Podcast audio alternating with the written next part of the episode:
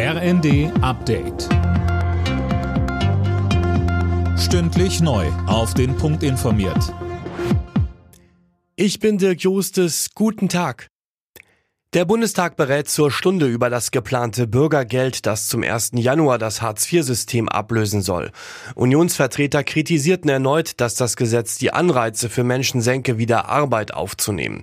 Arbeitsminister Heil hob dagegen nochmal die Vorteile des neuen Systems hervor. Das Bürgergeld, meine Damen und Herren, ist die größte Sozialstaatsreform seit 20 Jahren. Wir verfolgen als Bundesregierung, als Koalition damit vor allen Dingen zwei Ziele. Es geht darum, dass Menschen, die in existenzielle Not geraten sind, verlässlich und so unbürokratisch wie möglich abgesichert werden. Aber das reicht uns nicht.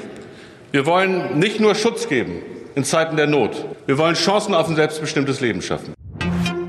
Wer mehr als 75.000 Euro pro Jahr verdient, soll die staatliche Einmalzahlung für Gas im Dezember versteuern müssen.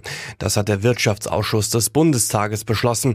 Die Gaspreiskommission hatte diese Besteuerung empfohlen, um kleine und mittlere Einkommen stärker zu entlasten. US-Präsident Biden hat die Kongress zwischen Wahlen in den USA als guten Tag für die Demokratie und guten Tag für Amerika bezeichnet. Seine Demokraten hatten überraschend stark abgeschnitten. Mehr von Gisa Weber. Ja, ein erwarteter Erdrutschsieg der Republikaner blieb aus. Ob er 2024 erneut antritt und sich um eine zweite Amtszeit als US-Präsident bewirbt, ließ der 79-Jährige zunächst offen. Er werde sich nach Gesprächen mit seiner Frau Jill Anfang nächsten Jahres festlegen. Bidens Vorgänger Trump hatte zuletzt immer deutlicher gemacht, dass er eine Rückkehr ins Weiße Haus anstrebt. Das Verbot von Windkraftanlagen in Thüringens Wäldern ist verfassungswidrig. Das hat das Bundesverfassungsgericht entschieden. Die Gesetzgebungskompetenz liege hier nicht beim Land, sondern beim Bund, heißt es aus Karlsruhe. Fußball-Bundestrainer Hansi Flick gibt heute den Deutschlandkader für die WM in Katar bekannt.